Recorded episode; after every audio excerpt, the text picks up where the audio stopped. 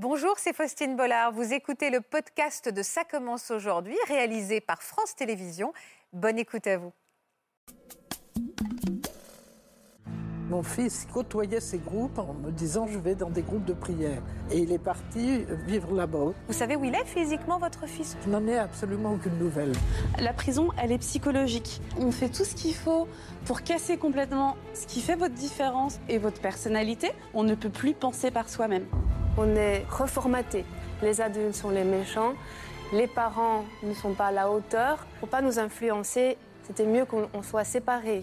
C'était hebdomadaire, des punitions, qu'elles soient physiques, privation de nourriture ou courir dans la neige. Vous aviez quel âge, vous, Ricardo? Euh, J'avais 5 ans. Et vous êtes euh, ressorti à quel âge? 23 ans, on peut dire. Cette communauté, je ne veux plus y être. Ma mère me dit Tu es morte pour nous. Ne reviens plus.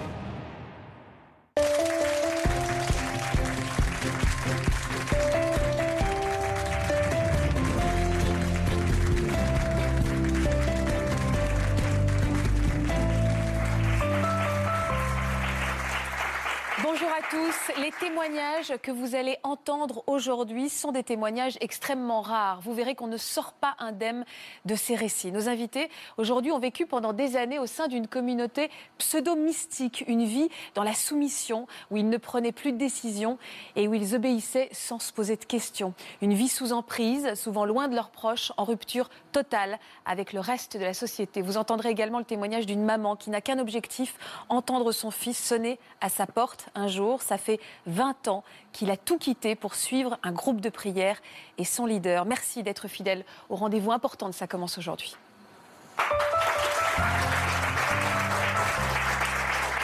Bonjour Sophie. Merci beaucoup d'avoir euh, accepté notre invitation. Bonjour Ricardo. Bonjour, Marie-France. Bonjour. Bonjour Marie-Laure. Bonjour. Je vous présente ceux qui m'accompagnent aujourd'hui. D'abord Sonia Jougla, qui est psychologue clinicienne. Bonjour Sonia. Merci d'être avec nous. Ça fait une quarantaine d'années hein, que vous êtes spécialisée dans l'aide aux victimes euh, de groupes à dérive sectaire et vous allez nous apporter votre éclairage tout au long de cette émission. À vos côtés, celui qu'on ne présente plus, c'est Marc Gégère. Bonjour Marc, vous êtes Bonjour. avocat pénaliste. Bonjour à tous. Et vous allez nous en dire plus hein, sur le rôle très important de la justice dans cette affaire. Et je suis d'ailleurs assez effarée euh, parfois de la non-intervention de la justice. Mais on va en reparler avec vous. D'abord, Sophie et Ricardo, vous n'êtes pas ensemble, mais vous êtes venus ensemble. Car vous avez euh, grandi au sein de, la même communauté, tous les deux. Ce sont vos parents respectifs qui ont euh, d'abord adhéré et qui vous ont entraîné là-dedans. Je dis entraîné, ils vous ont même laissé dans cette communauté. Vous aviez quel âge quand, quand vos parents vous ont abandonné là-bas, Sophie? Est-ce qu'on peut utiliser le terme abandonné? Euh, on peut dire abandonné, mais c'est plus complexe que ça. C'est toute une manipulation triangulaire qui permet ce genre de décision qui semble complètement surréaliste. Ils étaient endoctrinés eux-mêmes. C'est en ça qu'ils vous ont pas Oui, abandonné, c'est qu'ils étaient sous emprise eux-mêmes. Oui, oui. C'est ça. Oui. Vous aviez quel âge Euh, Quand plus vous ou moins les avez- sept ans. Sept ans Oui. Qu'est-ce qui s'est passé à ce Euh, alors, euh, à ce moment-là, je n'étais qu'avec ma mère. Ouais. Et euh, donc, je me suis retrouvée euh, un matin où ma mère, donc, elle est, elle est repartie avec la voiture à laquelle elle, est- elle était venue. Et euh, la porte a claqué. Et tout d'un coup, j'ai pris conscience que. Pourquoi est-ce que ma mère. là. Voilà, voilà, tout à fait. Et donc, euh, moi, j'ai couru derrière la voiture. Et, je... là, c'était vraiment pour moi une déchirure. Ça m'a-. Avec euh, toutes sortes d'interrogations et de. Et déjà un manque. Voilà. Et oui, C'est et à 7 vraiment ans, maman, je me pourquoi tu rappelle. pars? Maman, pourquoi tu pars? Et vous y êtes resté combien de temps dans ce monastère? Euh, sans vos parents? Sans mes parents dans l'ensemble euh, jusqu'à mes un peu plus de mes 20 ans. Voilà. Ricardo, vous vous souvenez pas du jour de la séparation, Ricardo? Je me souviens de, de quelques instants après où on m'a donné une barre de fruits, mais et où j'ai intégré, on va dire, les groupes d'enfants qui, qui étaient là sous, euh, sous différents éducateurs. Vous aviez quel âge, vous, Ricardo? Euh, J'avais 5 ans. Et vous êtes euh, ressorti de ce monastère à quel âge? Euh, on peut dire que j'ai quitté les deux monastères dans lesquels j'ai vécu euh, toute mon enfance euh, quand j'avais euh, jusqu'à mes 23 ans, on peut dire. 20 ans, pendant 20 ans, plus de 20 ans tous les deux. Combien il y avait d'enfants avec vous? Vous on a été, en- ça a varié entre une 50, 50 à 80 enfants Mhm. sur plusieurs, euh, plusieurs générations. Ça allait de, l'âge de, de 2 ans jusqu'à. Parfois, des enfants étaient mis là à l'âge de 2 ans jusqu'à euh, 13, 14, euh, 17, 16 ans plus ou moins. Alors comment était organisé? Il y avait des... Comment était organisée cette vie de groupe? Donc avec 50, 60, 70 enfants, euh, c'était des, des, des adultes qui s'occupaient de vous? Oui, c'était des différents, euh, différents hommes qui s'occupaient des groupes des garçons et ça a changé euh, à, travers les, à travers les années, à travers les générations. Et parfois même sur une même année, ça changeait euh, plus d'une fois. Et donc ça, c'était aussi très déstabilisant parce que à chaque Vous fois, il fallait, repères. il fallait réinventer une relation avec un adulte avec qui on n'avait aucune affection ou aucune, aucun lien a priori. Et, et il fallait s'adapter à son tempérament, à ses défauts, à ses qualités. Ouais. Quels étaient les grands préceptes en fait? Qu'est-ce qu'on vous disait? Pourquoi vous étiez là en fait? Et en fait, euh, l'idée était. euh, bon, déjà, en fait, la première idée, c'est que bon, les parents travaillent énormément. En fait, on est éloigné d'eux de, de- de milliers de kilomètres. Euh, et l'idée, c'est, bah, bon, de toute façon, déjà, les parents sont dans un environnement, euh, enfin, dans la ville, ils n'ont pas beaucoup de temps parce qu'en fait, ils travaillent énormément. Euh, et Ils fait- revenaient de temps en temps Vous les voyez vos parents? Alors on les voyait à une raison de une à deux fois par an. Parfois qu'une fois, soi-disant le monastère était en retraite et donc il fallait que rien euh, n'entre ou ne sorte de cet endroit. C'était une prison mais sans, sans mur quoi. Sans mur. Oui, euh, en fait le, les- le cadre, il y a un cadre qui se pose au fur et à mesure, qui se resserre. Au début tout le monde est, c'est sympa, tout le monde est ami. Il y a un truc un peu, Un colo. Oui, oui, tout à fait. Et donc les parents rentrent là-dedans et, et c'est sympa. euh, et, euh, et en fait, euh, les choses se resserrent, mais par l'intérieur, on le sent à peine. Insidieux. Et on se trouve liés. Donc en on fait, vous au disait début, les, les parents sont, euh, avec leurs enfants, euh, sont sur place. Et c'est un peu une utopie un peu folle, parce qu'il n'y a même pas d'électricité au début, et le courant n'était pas encore installé. Et donc, c'est un peu une espèce de communauté en autarcie, avec une certaine autonomie. Euh, et, et puis, euh, petit à petit, va se, va se créer cette espèce de manipulation que les parents sont entachés de tas de défauts, de poisons, de, de tout ce genre de choses. Et donc, Qu'est-ce qu'on vous disait de votre rôle? Donc vos parents vous disaient qu'ils travaillaient beaucoup, donc ils travaillaient à l'extérieur pour continuer à servir cette communauté. Donc on vous a fragilisé psychologiquement en vous éloignant de vos parents. Et après on vous disait quoi de votre rôle? Qu'est-ce que vous faisiez dans ce monastère? On devait bien vous expliquer. Vous aviez une mission? Oui, en fait, euh, nos, donc, euh, nos parents, ils n'avaient plus la chance, c'était considéré comme des ignorants avec euh, une, toute une génétique polluante.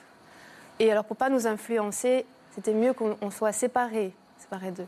C'est-à-dire que nous, on avait la chance de- de survivre, de changer nos futurs et euh, d'être meilleurs. Et en fait, notre mission, c'était euh, un genre d'élite pour la fin du monde. Et donc, on devait apprendre à être fort, à être des guerriers. Que vous alliez sauver le monde, c'est ce qu'on vous disait Oui. en fait. Oui. Vous étiez Oui, les on sauveurs. allait sauver les êtres dans les temps difficiles. C'est arrivé quand on était adolescent, ça, mais, mais c'est vraiment. On l'a entendu enfant de- depuis toujours, toujours. Mhm. Et en fait, euh, euh, on disait, bon, c'est sûrement dur, euh, difficile pour vos parents, mais euh, euh, il faut le prendre sur vous parce qu'eux, ils ont déjà très difficile, donc euh, euh, vous êtes plus fort qu'eux, donc il faut le, le prendre sur vous. Et aussi, euh, vos parents, en fait, euh, ils pourront jamais s'en sortir. Et donc, vous, vous avez la, la chance. Et donc, euh, En fait, il dénigrait ses adeptes énormément face aux enfants.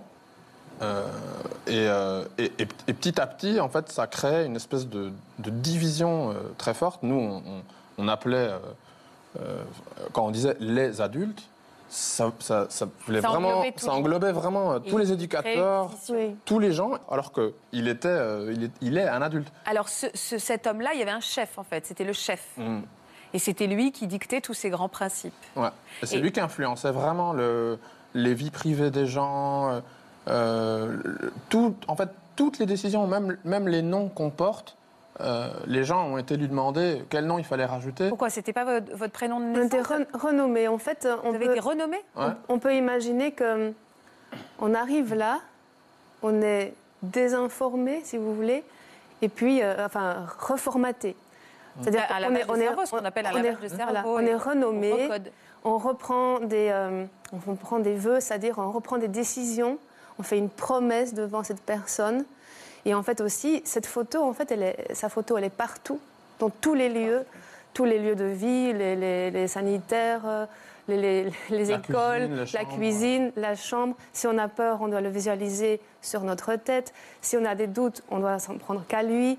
Euh, Et vous lui parliez, lui, directement? Vous aviez accès à lui? Quand on était tout petit, non. euh, on le voyait régulièrement, allez, Oui, on le plus voyait. ou moins régulièrement. Et par Il venait après, prêcher euh, à nos parents, quoi. Il venait faire ses séminaires. euh. tous les dimanches, tous les dimanches après-midi. Donc il fallait le vénérer, quoi. Oui, c'était Oui, il quelqu'un. avait un était. trône. hein. Nous, en tant qu'enfants, on- n'a jamais choisi quoi que ce soit. Le gourou de nos parents, en quelque sorte, il est par extension devenu le nôtre. Et comme nos parents, ils étaient manipulés par ce gourou-là, des adultes autour de nous qui étaient nos éducateurs et qui connaissaient nos parents n'allaient pas hésiter à dire euh, qu'il lisait dans les esprits, qu'il avait euh, des tas de capacités euh, euh, qui, qui- qui, pour nous, en tant qu'enfants, c'est comme quand on te dit que le Père Noël existe. Ouais. Tu, tu- tu- tu y crois vraiment, même si euh, après quelques années, quand tu as 12 ans, ou quoi, tu, tu commences un peu à, à faire les choses, mais on y a cru- vraiment cru qu'il lisait dans nos pensées, qu'il était constamment. Il avait, un, il avait un trône, vous me disiez Il avait un trône? En, en fait, il avait, euh, euh, il y avait vraiment une vénération parce qu'il avait toujours un, un trône ou un siège élevé. Euh, tout le monde, euh, pour l'approcher, il fallait euh, couvrir sa bouche, il fallait pas marcher sur son ombre, il fallait se tenir en retrait, il fallait lui apporter une tasse et la nourriture plus haute que sa tête, on faisait des choses comme ça. Donc c'est vraiment un service qu'on voit ça dans les, les La rois. soumission, je parlais de soumission, on est vraiment dans une soumission totale. Je, je voudrais comprendre à quoi ressemblait votre quotidien, parce qu'on parle de, on parle pas de six mois, on parle de 20 ans de Mm. votre vie. À quoi ressemblait votre vie? Est-ce que vous avez reçu une éducation? Est-ce qu'il y avait de la discipline? Est-ce qu'elle était hors norme, cette discipline? Ça se passait en France, donc on a suivi euh, le CNED, le cours national d'enseignement à distance distance. Et donc ça permettait à la communauté qui était à, à plus ou moins 25 km de la, du plus, de la plus proche école officielle, euh, l'école publique, Donc vous étiez vraiment isolé de, de, d'utiliser des adeptes pour, pour euh, faire office de, de prof. Donc vous prof étiez de en français, vase clos, de- total vase clos en fait. Vous n'alliez jamais dans ce village qui était à 25 Non, km non, En fait, nous, d'ailleurs, Beaucoup plus tard, d'autres générations ont peut-être fait des Oui. escapades là-bas, mais nous, c'était vraiment le domaine interdit. quoi. Mais attendez, vous n'avez jamais, vous n'êtes jamais sorti de ce monastère pendant 20 ans? Alors si, si, si. On a- si. D'abord, on allait voir, euh, on retournait voir nos parents une fois ou deux fois, souvent à raison d'une semaine ou deux semaines ou trois semaines Et parfois. ça, ça dépend des enfants. Euh, aussi, euh, pour que les, grands-parents ne fassent pas de, de problème, euh, s'il y avait trop de pression, on pouvait aller les voir ou euh, passer quelques jours avec eux juste en dehors du domaine pour que les, les grands-parents ne mettent pas trop de pression et ne, ne créent pas de, de soucis. Mais ils étaient adeptes, ces grands-parents Non. Non, non, non, non, non. Donc vraiment, c'est pour qu'en fait, un équilibre entre qu'il n'y ait pas trop En fait, il- d'autres problèmes avec les, les gens, soi-disant de l'extérieur à la communauté. Il y avait vraiment l'intérieur à l'extérieur. Et, euh, Mais ils étaient au courant de ce qui se passait à l'intérieur Hmm, Ces grands-parents Pas qui- forcément, non, pas, Ben- pas, pas complètement. Et vous racontiez pas? En fait, on- d'abord, on on n'osait pas. La- une des premières choses à savoir, c'est aussi que les grands-parents et les parents aussi sont considérés, euh, ce sont des démons, ils n'ont rien compris, vous êtes plus fort qu'eux, vous êtes meilleur qu'eux. En fait, vous devez avoir la compassion, donc il faut prendre sur vous.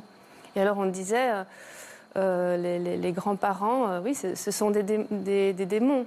Vous allez sortir quelques jours avec eux pour, pour assurer qu'ils ne créent pas d'ennui. Mais, Mais aucun de ces grands-parents, de ces personnes extérieures, ou ni même, pardon, de gens du village d'à côté, ne se sont étonnés que 70 enfants vivent en vase clos dans ce monastère. C'était étonnant sans pour la région. école. C'était étonnant pour la région, mais euh, euh, l'endroit ne créait pas de problème aux voisins, euh, disons, immédiats. oui, Et de- surtout, ils avaient une excellente relation de courtoisie avec le facteur, avec les, les pompiers dans la région, la police, etc. Et donc ça, ça donnait une image en fait qui permettait que, en fait, c'était genre un internat. Oui, c'était une communauté C'était- sympathique, c'était- voilà. Voilà. qui vivent un, un, peu original, mais euh, Voilà. un peu original. C'est un peu atypique, mais c'est c'est juste un internat et tout est, tout est sous contrôle. Et c'est là que je voudrais qu'on remette tout de suite les choses en, en- en place, c'est-à-dire que vous n'étiez pas du tout une communauté sympathique, vous avez subi des violences.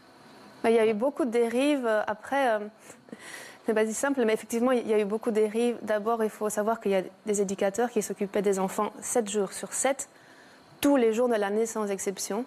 Donc, ce qui n'est pas déjà même facile en tant que parent, euh, voilà.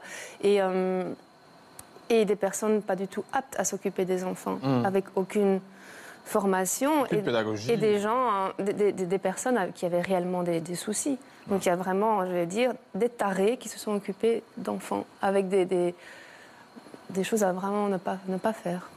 C'est-à-dire, ils les ont frappés, vous avez été frappé Moi, j'ai été, euh, j'ai été, j'ai été battu quotidiennement de mes, euh, enfin quotidiennement, en tout cas hebdomadairement, on peut dire ça comme ça pour ne pas, euh, euh, pour ne pas dévier Ouais. trop, mais c'était hebdomadaire des punitions, qu'elles soient physiques, privation de nourriture ou euh, courir dans la neige, toutes sortes de punitions qui avaient différents degrés de, de violence.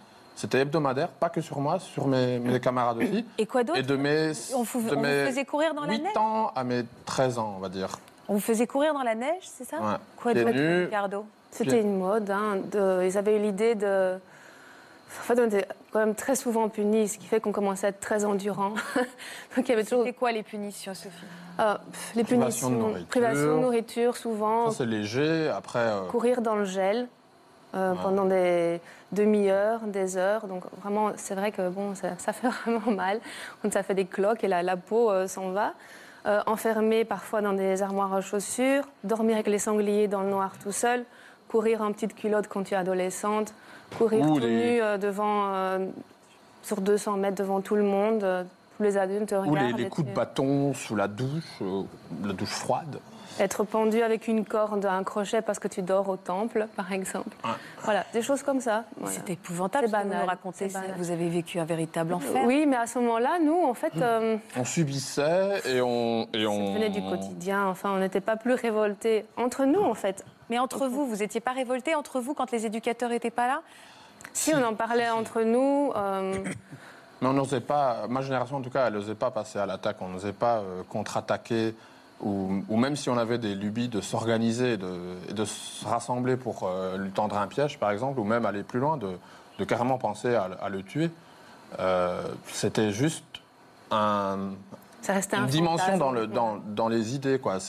Après, dans la pratique, on a mis du dentifrice dans ses chaussures et puis c'était tout. Quoi. On a parfois jeté des pas, cailloux. on n'osait hein. pas aller plus loin. Mais est-ce qu'on vous disait que ces punitions avaient un but? Est-ce qu'on vous disait, oui, si tu cours euh, dans la Non. neige, du coup, tu vas être très fort, et comme tu es très fort, tu vas pouvoir sauver le monde? Il y avait une logique Il y- comme avait- ça? On non, il y a- justifiait ces atrocités? Non, il y avait plutôt, il y avait plutôt une idée que si les enfants étaient éduqués de cette façon-là, alors ils seraient prêts.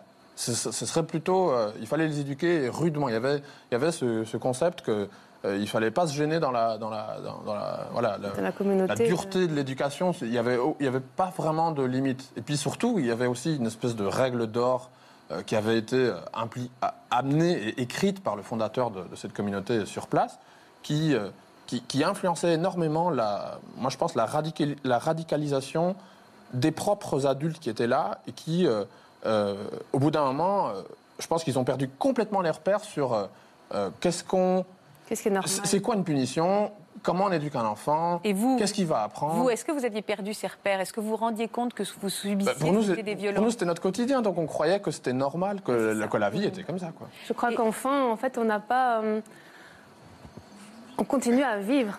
Et cette sécurité, cet endroit où on était, il n'y avait pas d'autre endroit. Donc c'était finalement notre sécurité, malgré tout, notre endroit où on était. C'est-à-dire En que malgré tout ce que vous viviez, vous pensiez que vous étiez mieux à l'intérieur qu'à Ah, l'extérieur on avait peur, on avait peur d'aller dehors. En fait, dehors, euh, les gens, ils s'entretuent, il y a la drogue, euh, sont des ignorants, ils courent tous dans, dans tous les sens. Ah, et et en vous, fait, ici, vous êtes sauvés. Est-ce qu'on peut dire, avant de donner la parole à, à- à- à Marc et Sonia, est-ce qu'on peut dire que vous étiez attachés à cet homme-là? Alors ça, euh, oui. Dans, dans le temps, euh, il faut l'admettre. hein.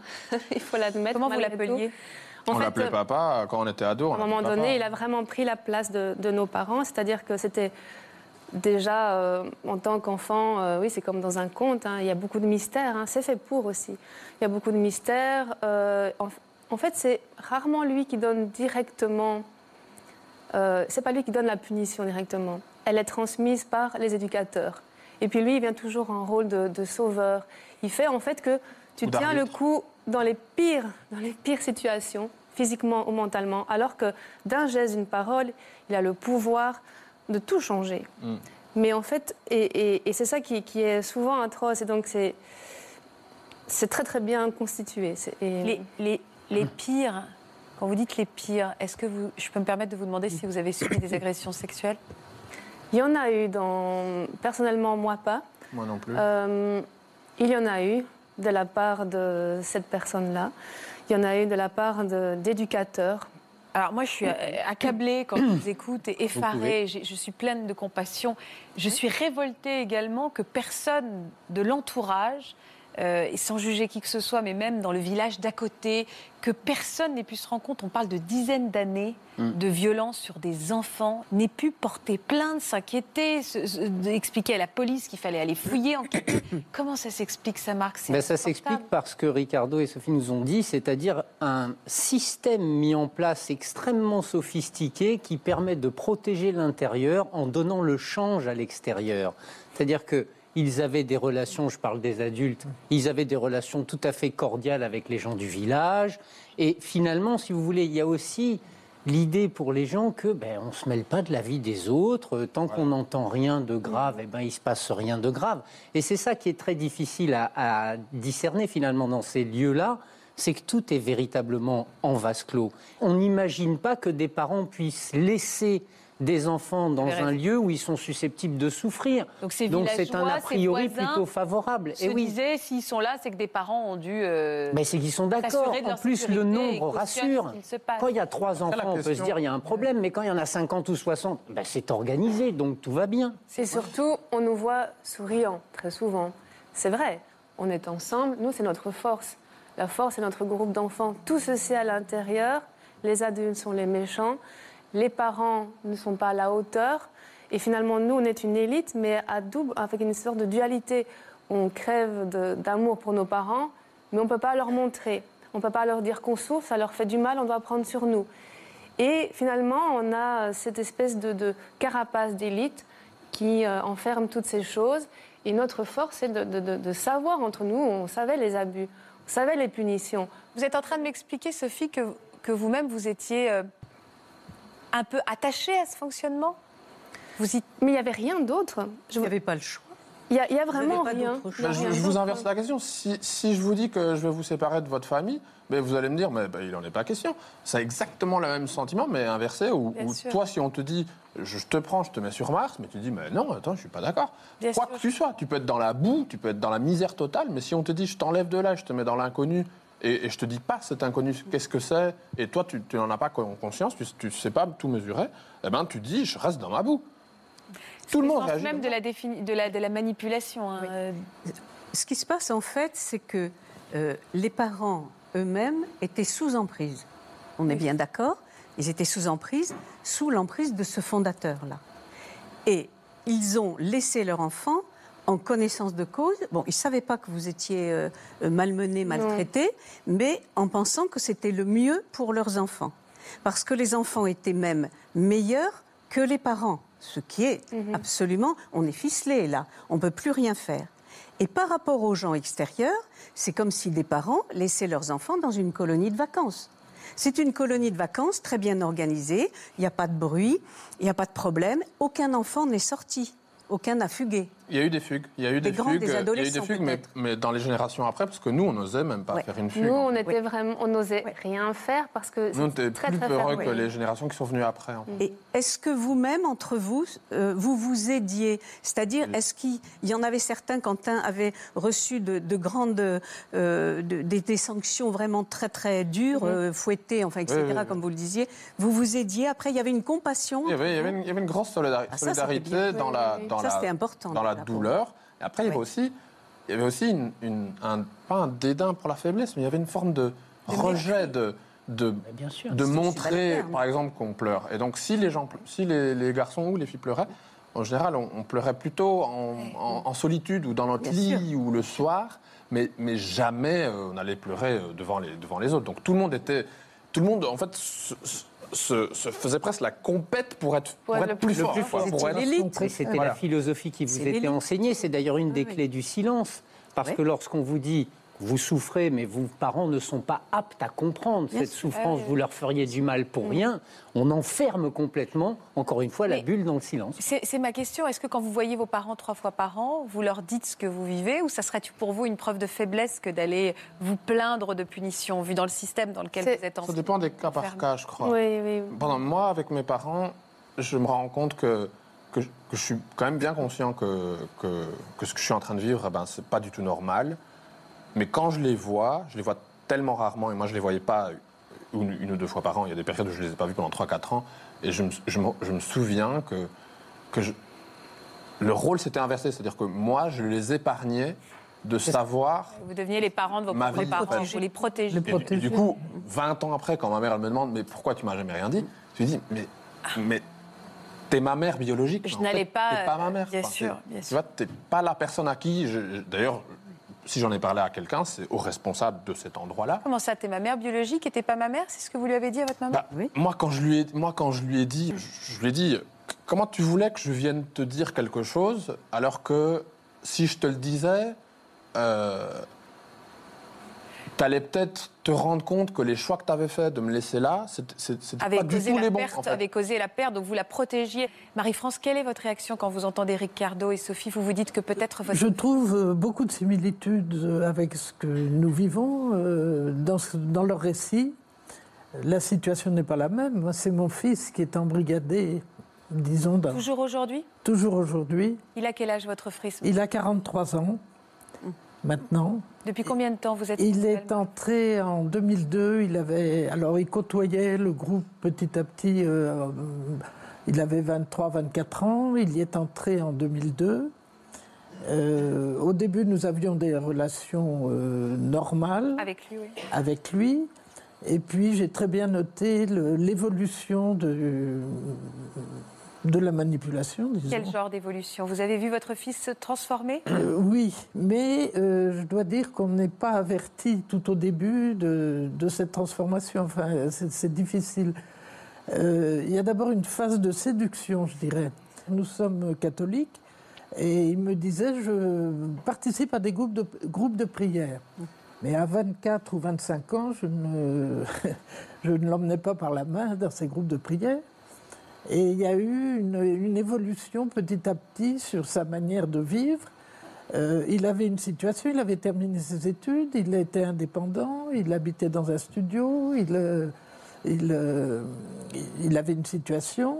Et pour vous donner une idée, il passait, le groupe est en province. Il partait quelquefois le soir de Paris pour. il passait la nuit en province et revenait le lendemain matin pour euh, reprendre son travail. Autrement dit, il était déjà euh, très euh, approché de, de ce groupe. Euh,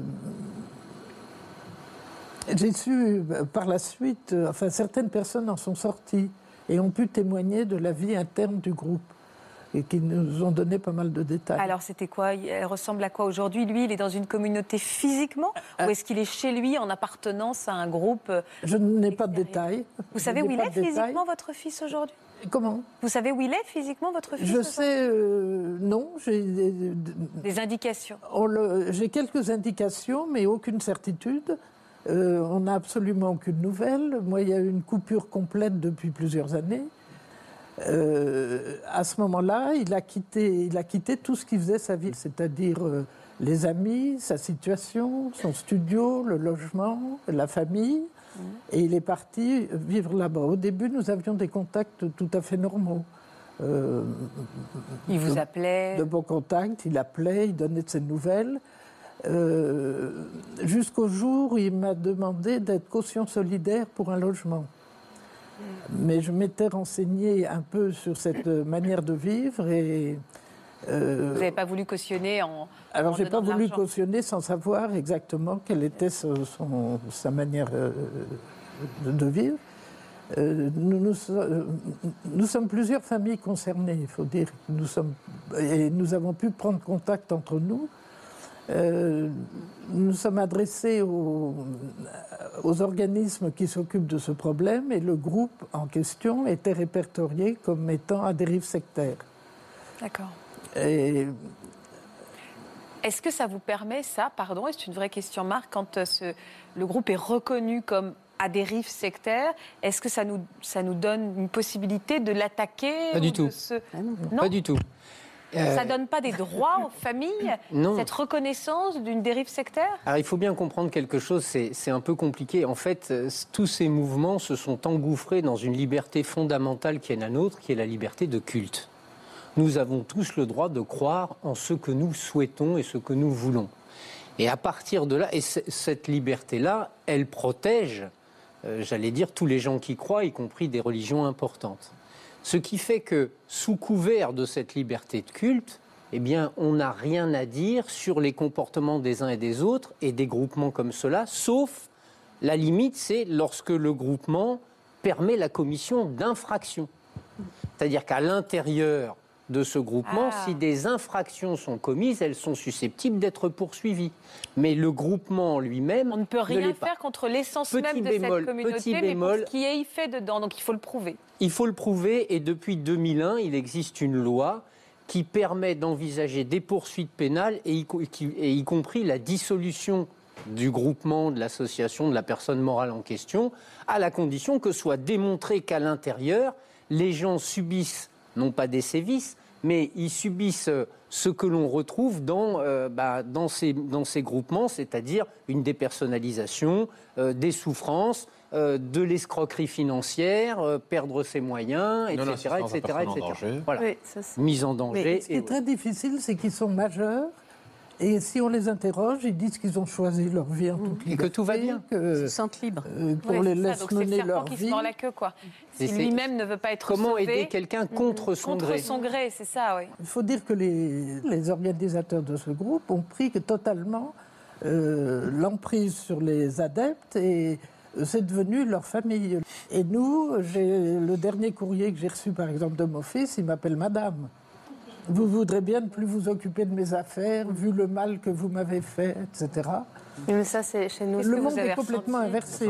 Qu'est-ce que vous avez ressenti tout à fait. euh, Euh, Une énorme douleur, euh, alors que ce n'était absolument pas l'attitude de mon fils euh, avant. Il n'avait eu aucun problème euh, de relation, de relationnel avec nous. euh. Il a rejeté tout le monde Il- Vous avez des- vous avez d'autres enfants? Il a, non, c'est mon fils unique. Ah. Il a rejeté tout le monde, enfin dans la famille. Il avait beaucoup d'amis, il faisait partie de groupes d'amis, il avait fait du scoutisme, il était extrêmement généreux et tourné vers les autres. En tant que fils unique, j'en étais fier Évidemment. parce qu'il ne pensait qu'à rendre service, à organiser. euh. Et dans ce groupe, euh, plusieurs familles sont concernées et la technique est absolument la même. Vous avez porté plainte? Et alors, euh, nous avons porté plainte. Euh, il faut dire que j'ai été partagée pendant longtemps entre l'action et garder un contact avec mon fils. Et du jour où je n'ai plus aucun contact, je n'ai plus aucun scrupule à porter plainte et aller jusqu'au bout d'une procédure pour abus de faiblesse. Voilà, ça je peux expliquer. Oui, Marc. C'est c'est l'idée d'aider quelqu'un contre son gré. La possibilité qui nous est donnée de le faire. À partir du moment où on considère que cette personne est sous une telle emprise, qu'elle a perdu sa capacité, son libre arbitre, et que dans un état de faiblesse caractérisé, des gens abusent de cette faiblesse. L'abus de faiblesse, ça veut dire je te prends de l'argent, euh, je fais en sorte que tu sois coupé de l'intégralité de tes, contacts et de ta famille. À partir de là, la famille, si elle se rend compte qu'il y a une véritable faiblesse et qu'on en abuse, c'est une possibilité de porter l'affaire sur le plan judiciaire. Après, il faut démontrer l'abus de faiblesse et les conséquences de cet abus de faiblesse, c'est pas évident. Sonia, comment réagir quand on est une famille, qu'on voit qu'on a quelqu'un qui nous échappe, qui s'éloigne, mais qui n'est pas encore totalement sous emprise? Comment on peut faire pour lui rattraper la main, pour lui ouvrir les yeux? Comment, comment On on ne pourrait aider d'autres, Marie-France? On ne peut pas sortir une personne qui est dans un groupe tel que le vôtre, on ne peut pas le sortir de force. On ne le peut pas. Il faut qu'il y ait un problème, un délit, quelque chose. À ce moment-là, on peut faire quelque chose. Sinon, on ne peut pas. On ne peut pas. Par contre, on vous a donné euh, comme euh, euh, on vous a dit que le mieux c'était de garder un lien avec votre fils. Oui. Le- votre fils le refuse ce lien. Alors, ce qui est important que je vous dis pour vous, c'est que c'est pas parce qu'il ne vous aime pas, c'est pas parce qu'il ne vous aime plus qu'il ne veut plus, qu'il vous appelle madame, etc. C'est pas pour ça.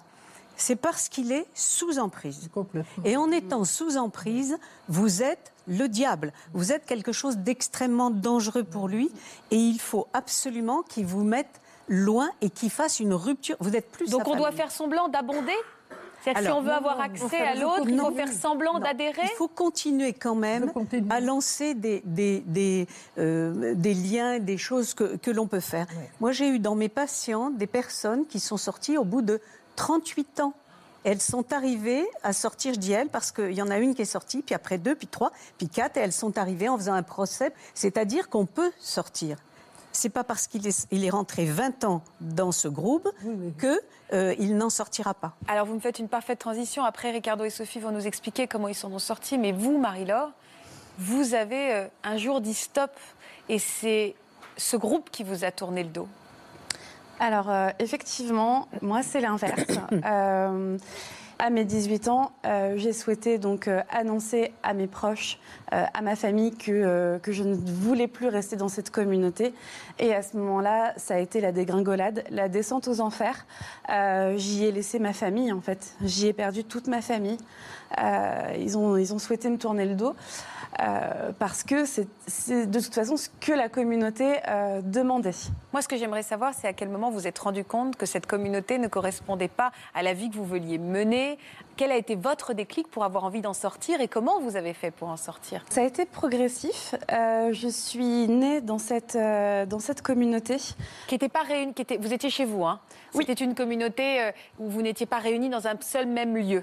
Alors euh, non, effectivement, dans cette communauté, ce qui est particulier, c'est que euh, c'est surtout de l'emprise psychologique, c'est-à-dire que physiquement, on en rentre et on en sort librement. La prison, elle est psychologique. Les murs, ils sont bien présents, mais c'est dans votre tête. Vous êtes seul au milieu du monde. Euh, un monde. Alors je, je rebondis aussi sur, euh, euh, sur ce que vous disiez, Ricardo. euh, Ricardo et Sophie.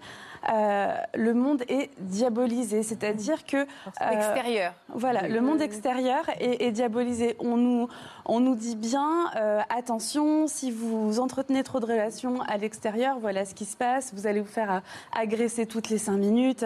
Il se passe des choses horribles. Les gens ne sont pas dignes de confiance. Et vous aussi, vous êtes traité comme une forme d'élite? Vous êtes mieux que les autres et il faut vous protéger euh, des bassesses du monde réel?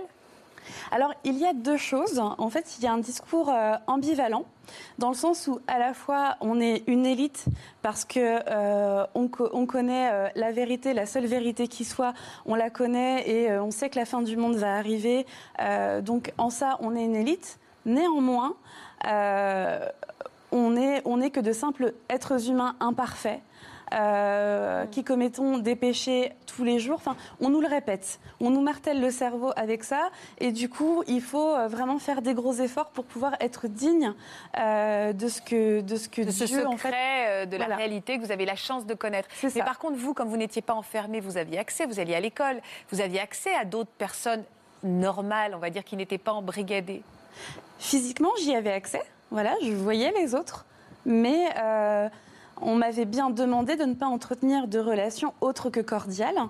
Alors, euh, tout à l'heure, on parlait également du fait que euh, ce qui protège les, ce, genre de, de communauté manipulatrice, euh, c'est la double paroi. Voilà, la paroi extérieure, c'est beau, tout va bien, c'est un monde d'amour. Enfin, euh, les membres de, la communauté dont je suis sortie bénéficient d'une excellente réputation, et c'est aussi pour ça que je suis là aujourd'hui, pour dire que non, ce ne sont pas, euh, ce ne sont pas de, simples, euh, de simples personnes toutes gentilles et, inoffensives. Par contre, voilà, à l'intérieur, bah, c'est l'horreur, c'est des brimades, de la soumission, des humiliations, et on ne peut plus penser par soi-même. Parce que vous, vos parents s'étaient rencontrés dans cette communauté. Donc Voilà. vous ont élevé dans cette communauté. Vous n'avez rien connu d'autre à la maison, je parle. Tout à fait. C'est-à-dire que euh, mes parents se sont connus à la vingtaine au sein de cette, euh, de cette communauté. Euh, et moi, je, je suis née donc, euh, quand mes parents y étaient déjà depuis euh, euh, presque une dizaine d'années. Donc ils étaient déjà bien... bien imprégnés euh, de ces dogmes-là. Et j'ai été éduquée selon les préceptes de cette communauté. Avec des règles de vie précises. Donc pas de rapport avec l'extérieur, des rapports que cordiaux. Euh, il y a également euh, bah, toutes sortes, de, toutes sortes de, de croyances. Donc la fin du monde est imminente, la fin du monde va arriver. C'est aussi pour ça qu'il ne faut pas tisser de liens à l'extérieur, parce que bah, de toute façon, les autres vont être détruits à la fin du monde. Donc on se rajoute de la souffrance pour rien, puisqu'on va devoir s'en séparer. Par contre, euh, il faut être gentil avec eux pour essayer de les, de les évangéliser. Euh, quitte à faire du prosélytisme à l'école, c'est pas un souci. En fait, c'est tellement similaire. C'est Bon, ça. nous, on n'allait pas dans les écoles faire de... C'est incroyable, c'est vraiment incroyable. Vous en riez aujourd'hui, vous arrivez à en rire aujourd'hui? Oui, de l'absurdité, mais je veux Parce dire... de- qu'aujourd'hui, de- vous trouvez ça grotesque. Euh, oui, non, mais c'est les minutes, en fait, c'est vraiment répondu euh, partout. C'est un système. C'est un incroyable. système, une espèce de mode d'emploi et euh, ensuite vous l'habillez comme vous voulez. C'est ça. D'un côté, on vous, on vous dit que vous êtes l'élite. Néanmoins, on fait tout ce qu'il faut pour casser complètement ce qui fait votre différence, votre singularité et votre personnalité. Euh, on vous rend anonyme au sein du groupe, en fait. Ouais, je Euh, et c'est ce double discours, et puis on y rajoute un petit côté, un petit côté euh, mystique. Alors en général, plus c'est gros, plus ça passe. Et puis voilà, c'est. C'est-à-dire? Bah, plus c'est gros, plus ça passe. Euh, dans ma communauté, enfin dans la communauté dont je suis sortie, euh, bah, c'était cette promesse de la fin du monde imminente où euh, tous les méchants allaient être détruits. Seuls les membres réellement sincères de cette communauté, parce que attention, faut pas être hypocrite, il faut vraiment parce que Dieu voit tout. Et seuls les membres réellement sincères de cette communauté allaient être sauvés, transformer la terre en paradis et vivre éternellement. Voilà. vous Pourquoi plus c'est gros, plus ça passe d'ailleurs, Sonia? Bah parce que si c'était euh, un petit peu logique, je pense que ça, ça ferait partie de la vie pratique des gens et ça serait moins, euh, moins facile d'y adhérer. Ce qui est important, c'est quand il y a une dimension magique et quand il y a aussi une dimension de, de, de tout un monde invisible. Le monde invisible, ça peut être Dieu, les entités négatives, euh, tout ce que vous voulez, les, Les les, euh, les avatars, les- tout ce que vous voulez. Et ce monde invisible, il n'est pas visible. Et il n'est pas visible, donc on ne peut absolument pas savoir ce qu'il y a réellement dedans. Donc on fait il y a seul le fondateur, la fondatrice, le chef, le, comme vous voulez, vous les appelez comme vous voulez, lui sait, parce qu'il est en contact avec ce monde. Et comme il sait, il peut dire voilà ce que vous devez faire. Oui. Mais ce qui est intéressant en tant que psy, moi je rajoute quelque chose, c'est que tout vient du fantasme des fondateurs. C'est-à-dire que la façon dont il va construire son groupe, tout son processus sectaire, etc., dépend de ses fantasmes. Et de ses Vous peurs. avez, pardon? Et de ses peurs. et de ses peurs. Vous avez à des moments, par exemple, des, des, des, euh, des fondateurs qui, sont, euh, euh, qui demandent une chasteté totale. Parce que euh, souvent on voit ça chez les femmes qui sont euh, fondatrices et qui font ça, elles, elles refusent absolument la sexualité.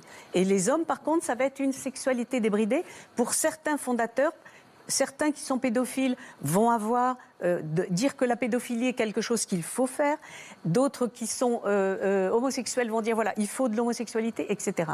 C'est-à-dire que tout va se passer selon leurs fantasmes et leurs besoins, parce qu'ils sont ils ont une faille narcissique au départ. C'est-à-dire que ce sont des gens qui n'ont aucune confiance en eux, aucune contrairement à ce qu'on peut penser, et qui vont avec les groupes qu'ils vont mettre en route, Compenser pouvoir et ren- compenser et avoir des renvois comme quoi ils sont des gens absolument extraordinaires. Et ils mangent ça à longueur de journée et ils le dégustent. Pour et combler ça- cette faille. Pour combler la faille. C'est C'est ça qui est important. Euh, vous aviez quand même une amie, Marie-Laure? Euh, Vous avez réussi à avoir une amie, en fait. C'est-à-dire que dans, dans mon processus de, de construction, d'autoconstruction, euh, j'ai vite compris qu'il fallait que j'arrive à, à constituer ma propre vie, ne serait-ce qu'intérieure. Euh, puisque quand j'ai commencé à poser des questions déjà très jeune sur des choses qui me paraissaient illogiques, euh, j'ai eu des réactions très vite braquées sur le fait que les questions étaient interdites. Et c'est ce qui m'a poussée du coup à entretenir quand même à l'extérieur euh, des relations plus que ce qu'il était autorisé, en cachette bien sûr. Donc vous avez une amie en cachette? J'ai eu une amie en cachette, oui, qui est une amie aujourd'hui. Venez nous rejoindre, Marielle.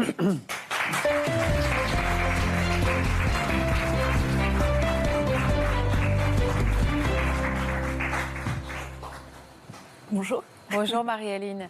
Vous aviez senti qu'elle était différente, qu'elle était, vivait Ouais. à la maison selon des préceptes qui vous étaient étrangers, que cette amie n'était pas comme les autres? Je sentais bien qu'il y avait quelque chose de mystérieux, une gravité euh, très forte, enfin, vraiment une conscience euh, d'adulte enfin, très développée, euh, et quelque chose de, que je n'allais jamais savoir.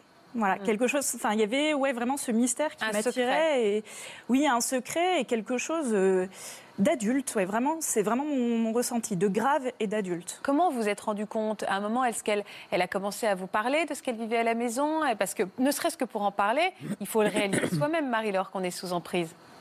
Quand vous avez ouvert les yeux, Marie-Laure? Euh, alors ça a été progressif. Ce qui s'est passé, c'est que en arrivant au lycée, euh, bah, j'ai commencé à me rebeller, à emmener du maquillage pour pouvoir me maquiller euh, au lycée parce qu'il fallait surtout pas trop se mettre en valeur, euh, à porter des tenues peut-être un petit peu plus sexy que ce qui se fait. Et à euh, mener une vie un peu parallèle, en fait. Voilà. C'est ça, oui. Euh, voilà. Euh, cette photo, à chaque fois, me fait un, un coup de poignard dans le cœur parce que je trouve que j'ai l'air profondément triste. Euh, C'est j'ai un air mélancolique. C'est- C'était l'époque des premières amours également, non? Tout à fait. Alors donc, ce qui s'est passé également euh, avec ma, scolarisation au lycée, euh, c'est que j'ai rencontré un, un jeune homme dont je suis tombée amoureuse. euh, qui, euh, bah, qui a été vraiment mon, mon premier amour. Alors, euh, avec lui, j'ai commis un péché, puisque euh, j'ai eu mon, ma, première relation intime avec cet homme-là. Euh, donc, en commettant ce péché, quelque part dans ma tête, j'actais le fait que je ne voulais plus suivre les préceptes de cette communauté. Mes aspirations n'étaient vraiment plus compatibles euh, avec, avec cette vie au sein de la communauté. Donc, comme j'étais à l'âge des études supérieures et que j'avais le rêve de devenir styliste, donc à l'époque, mes parents habitaient en province, j'ai monté un projet de poursuivre mes études à Paris. Et là déjà, euh, quand, je monte le projet, ma mère me prend à part entre quatre yeux et me dit attention. euh, si on apprend que tu n'as plus une conduite conforme aux préceptes de la communauté, on te coupera les vivres sans hésiter. Une fois arrivée sur Paris, je rencontre, euh, je rencontre également un jeune homme auquel je m'attache. Euh, alors au départ sur Paris, j'étais hébergée par des personnes de la communauté. Et au final, j'ai fini euh, chez mon copain, en l'occurrence chez sa mère. D'accord. Euh, sauf que ma mère sentait que je m'éloignais, donc elle a été soupçonneuse.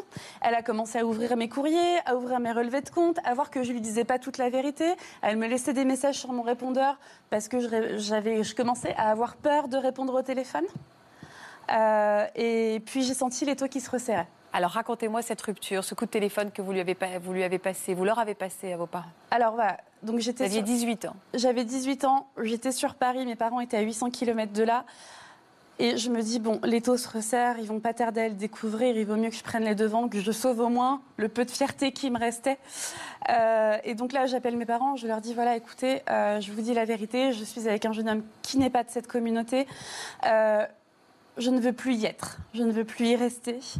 Et là, euh, réaction ultra violente euh, de mes parents. J'entends pour la première fois de ma vie mon père pleurer, me dire Tu as tout gâché, on avait tout pour être heureux, pourquoi tu nous fais ça? Ma mère me dit Marie-Laure, on ne veut plus jamais te voir, on ne te verra plus jamais. Tu es morte pour nous, ne reviens plus. Voilà. Et euh, là, j'étais hébergée chez, donc chez la maman de mon copain qui, elle, s'est dit Ouh là là, cette fille, elle est- c'est une fille à problème, donc euh, je vous mets dehors tous les deux. Donc en fait, on s'est retrouvés tous les deux. Euh, moi, j'avais 18 ans, lui avait euh, 50 de plus que moi, on s'est retrouvés tous les deux à la rue. Et là, j'ai euh, j'ai tenté de mettre fin à ma vie parce que je me suis dit Je m'en sortirai jamais. Pourquoi vous êtes venu aujourd'hui? Je, je me permets de vous poser la question parce que c'est pour vos parents que vous êtes venu aujourd'hui?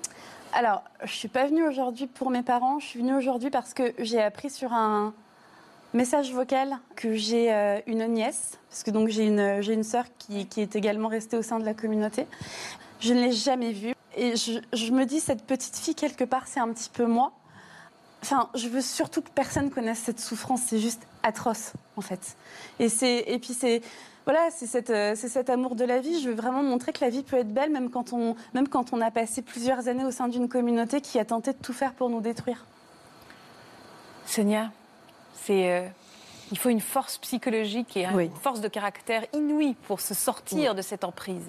Quand les personnes qui sont dans des communautés comme ça arrivent à sortir, c'est parce que le- elles sont dans un état de soumission comme ça. mais il y a l'éthique personnelle de la personne qui, à un moment, va dépasser cet état de soumission. Et c'est à ce moment-là que la personne peut sortir. Là, ça s'est passé en étant amoureuse, en voyant la vie de dehors et en étant amoureuse. Sortir d'un groupe sectaire en étant amoureux, c'est très fréquent.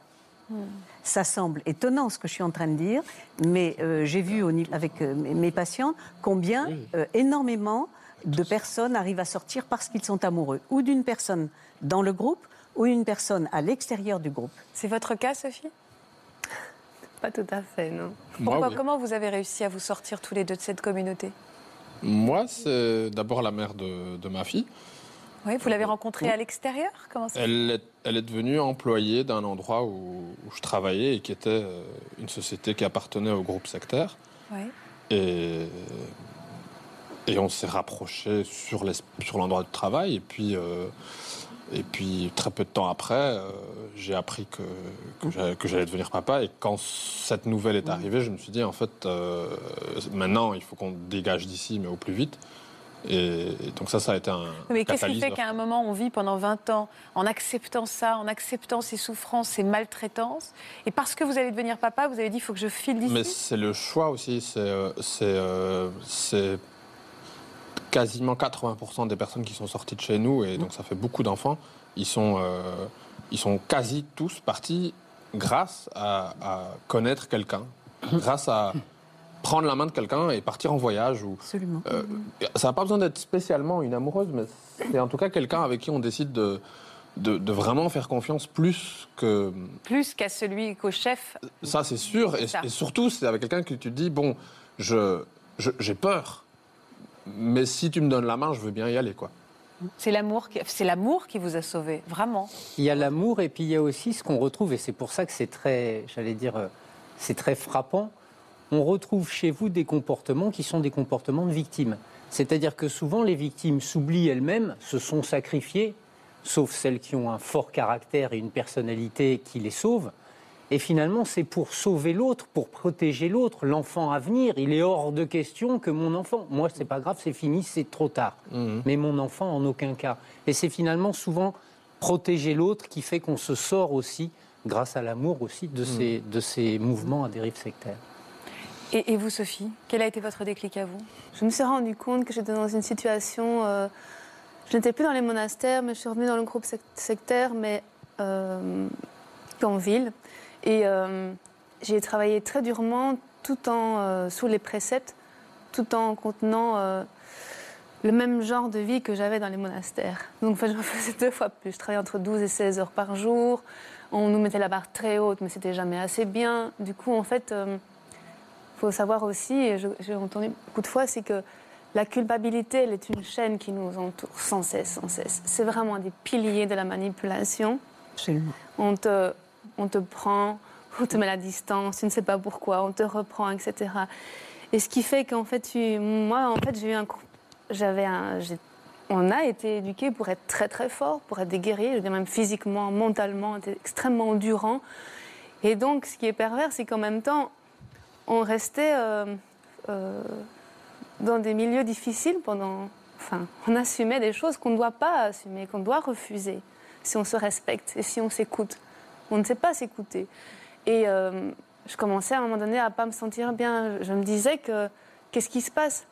Dès qu'on voulait un petit peu d'autonomie, on nous remettait la tête plus bas. Et puis, euh, c'était compliqué. Et moi, je me sentais de plus en plus mal. Et euh, j'avais des, des amis à l'extérieur, des- des- je sortais beaucoup le soir, on nous avait appris à boire, euh, en fait à lâcher nos émotions dans l'alcool, dans l'extrême. Et, euh, et du coup, j'avais créé des schémas, mais je ne les comprenais pas. Et je ratais mes, mes, mes relations. euh, et puis finalement, je me disais, mais en fait, personne ne m'aime, mes parents m'ont laissé, euh, la communauté me demande toujours, c'est jamais assez bien. Et finalement, j'étais profondément atteinte par, euh, par un mal, et je pensais que c'était moi. Et, et un jour, je me suis, par un- vraiment un très très bon ami qui n'a rien à voir avec le, tout, tout ce bazar, euh, je me suis autorisée trois semaines de vacances. C'était quelque chose de... Je ne sais même pas d'ailleurs comment euh, j'ai eu l'idée et comment j'ai pu le faire.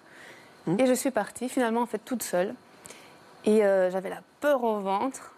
Et en fait, ça a été les trois semaines les plus merveilleuses, je pense, de mon existence.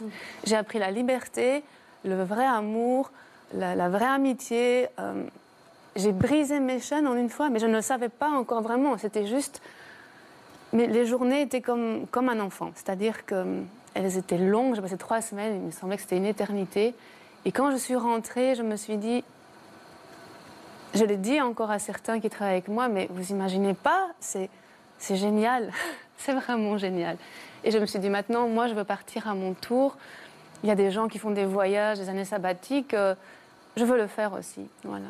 Et euh, je l'ai dit autour de moi, on m'a pas cru. On dit que j'en serais sans doute pas capable, que je n'avais pas osé le faire.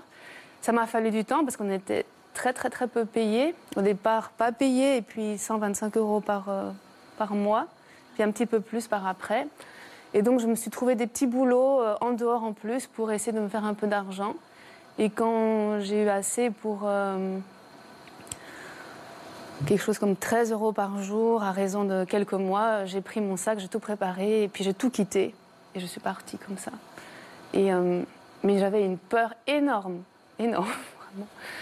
Et euh, voilà, mais j'ai fait vraiment un grand saut.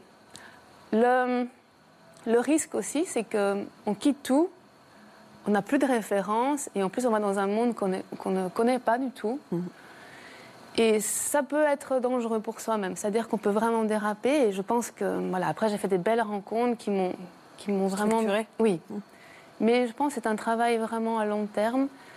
Mais je suis euh, fière de, de moi parce que, euh, voilà, j'ai, choisi moi-même de, de faire le saut, de, de me Vous défaire. pouvez être fier de vous, vous pouvez être très fier de vous. mais d'elle, je trouve qu'en fait, ce qui est extraordinaire, c'est que euh, la meilleure croyance qu'on peut avoir, en dehors de toutes ces religions, il faut les enlever surtout. La meilleure croyance, c'est de croire en soi. En soi. On sait ses limites, on sait ce qu'on est, de quoi on est capable. Et je pense que c'est la, la chose la plus extraordinaire qui peut nous accompagner. Pour moi, c'est c'est ce que j'ai appris à travers toutes ces années de d'aventures euh, absurdes et en même temps, bah, c'est D'aventure absurde, c'est comme ça que vous résumez. oui, et en même temps, c'est mon aventure et c'est ma vie. Donc, si je veux pas craquer, je dois la prendre. Et il faut, il faut le faire avec. Et ils ont fondé, euh, ces, ces- ces années ont fondé euh, ce que vous êtes aujourd'hui. Aujourd'hui, vous êtes une femme épanouie? J'essaye, j'essaye. C'est, c'est, euh, je peux Vous pas avez des nier. enfants? J'ai des enfants en bas âge, 3 et 6 ans. J'ai fait beaucoup de travail pour essayer d'être, euh, d'arriver au statut de, de mère. J'essaie de m'assumer en tant que mère parce que j'ai une espèce de grosse dualité, c'est vrai, avec mes parents. Ma mère, ce sont des choses intimes, très complexes. Euh, déjà, je dois réaccepter, je dois être moi accepter d'être un adulte puisque je les ai tant rejetés. Eh oui. Euh, j'ai dû rejeter mes parents, donc il faut aussi que j'essaye de me mettre à l'aise avec. C'est compliqué. Je pense qu'on peut arriver sur un terrain harmonieux. En préparant cette émission, vous nous avez dit quelque chose qui nous a beaucoup frappé, qui a beaucoup frappé nos journalistes. Vous nous avez dit parfois, je trouve que la vie est, est un petit peu fade aujourd'hui. Ah oui. Euh, c'est quelque chose qui est fort personnel, c'est vrai, mais on a vécu euh, les choses, euh, Avec une telle intensité. oui, tout, vraiment à l'extrême. Et euh, quand j'ai commencé à, à travailler à l'extérieur, je cherchais toujours des choses extrêmes. Il, il me fallait des sensations. Et aussi, j'avais du mal à me, à me satisfaire. Et alors mes amis me disaient, mais tu as, tu as une maison, tu as des enfants, euh, tu, as, tu as une belle vie, tu as une belle maison. Et, je me suis dit, mais ça sert à... Pour moi, c'est encore rien. Bien sûr, mes enfants, c'est, tout ce qui m'a fait d'ailleurs euh, prendre conscience de tout ce qui se passe. C'est quelque chose de magnifique et c'est, c'est mon trésor. Mais euh, on a appris à rejeter les biens matériels, à, à réfuter toutes les émotions, tous les concepts, tout le système, tout ça. Et il faut le replacer. Tout remettre, tous. En fait, il faut vous faut se réapproprier. re- reformater vous-même et Oui, à oui, oui, nouveau remettre tous les compteurs à zéro pour vous restructurer avec, avec vos nouveaux codes. Et... Parfois, j'ai des pollutions hein, qui reviennent, qui me disent, euh, qui, qui me font stresser sur, euh, sur mes biens. euh, première fois que, que j'ai acheté un frigo, c'était quelque chose. C'est ridicule, mais c'est vraiment comme ça. Et euh, voilà, Vous ce reconstruisez. sont des. Est-ce qu'on peut guérir un jour, Sonia? Est-ce qu'on guérit un jour? Oui, Certains. La preuve. Par contre, c'est très important de bien voir que c'est pas parce qu'on est sorti du groupe que l'on est sorti de l'emprise. Il y a deux sorties Ouais. à faire qui sont très différentes, mais euh, la deuxième ne peut pas se faire sans la première. Et là, vous êtes vraiment. euh, euh, vous m'étonnez tous là Oui, de- par le courage que vous avez pu avoir et, le- et le- les- la ressource que vous avez trouvée à l'intérieur de vous qui est vraiment exceptionnelle. Mais en fait, c'est aussi. euh, Enfin, dans, dans notre cas, c'est. je pense qu'on a vécu toute notre enfance avec, avec le. On savait qu'on avait été. euh, abu- moi, en tout cas, je savais que j'avais été abusé physiquement. et, que, et que même en ouvrant n'importe quel livre, on me disait, mais il y a- nulle part cette méthode d'éducation. Nulle part toutes ces choses sont écrites. Où est-ce que. Comment ça a émergé? Et donc, par la suite. euh, je, je me suis, je me suis quand même rendu compte que, enfin, on, on- on pouvait, on pouvait aller ailleurs, on pouvait choisir autre chose, on pouvait oser, en fait, imaginer ce qu'on ce qu'on voulait, on pouvait s'intéresser à n'importe quoi et, et pivoter. Ça a, été, ça, a été, ça a été tout un travail, en fait, de, de, faire, ce, de faire ce chemin, de, de changer la signification des mots, de se dire non, en fait, c'est pas comme ça, je l'appelle comme ça, mais en fait, c'est pas ça.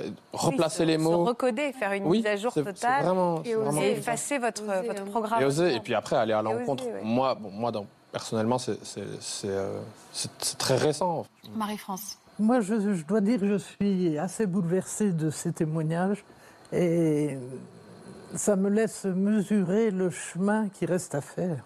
Et Bon, l'espoir aussi. je garde espoir, l'espoir, mais euh, la route me paraît très longue. Euh, ceux qui sont dans ce groupe auront-ils la volonté, autant de ressorts pour, pour s'en sortir? Actuellement, ça me paraît lointain, mais je, je- oui, je veux garder espoir Il absolument. faut garder espoir et c'est aussi pour ça qu'on fait cette En tout cas, qu'ils sachent que nos portes sont ouvertes, qu'on les attend euh, avec tout l'amour qu'on a, que nous, serons- nous sommes sans jugement, absolument. On ne veut pas gérer leur vie, c'est ça l'essentiel, mais qu'ils choisissent leur vie en toute liberté. Et pour le moment, ce n'est pas le cas. Euh, il est vrai que nous avons été dénigrés, rejetés. euh, on les met sur un piédestal. euh, Ils sont seuls à connaître quelque chose que les autres ne peuvent pas connaître. Mais vous êtes là avec amour, sans jugement et vous les attendez maintenant. Absolument, on les attend tous. Merci beaucoup. Merci à tous pour vos témoignages très forts. Merci pour ce, ce- cet élan de vie que vous avez partagé euh, avec nous sur ce plateau. Merci Sonia. Merci beaucoup Marc. Merci à tous pour votre fidélité à Ça commence aujourd'hui. Je sais que ces histoires vous touchent. Merci d'être aussi nombreux à réagir sur les réseaux sociaux, sur Twitter avec le hashtag CCA, mais également sur Facebook. On lit tout, on communie avec vous. Merci infiniment. On vous embrasse très fort. À très vite sur France 2. Voilà, j'espère que ce podcast de Ça commence aujourd'hui vous a plu. Si c'est le cas, n'hésitez pas à vous abonner. Vous pouvez également retrouver l'intégralité de nos émissions sur France.tv.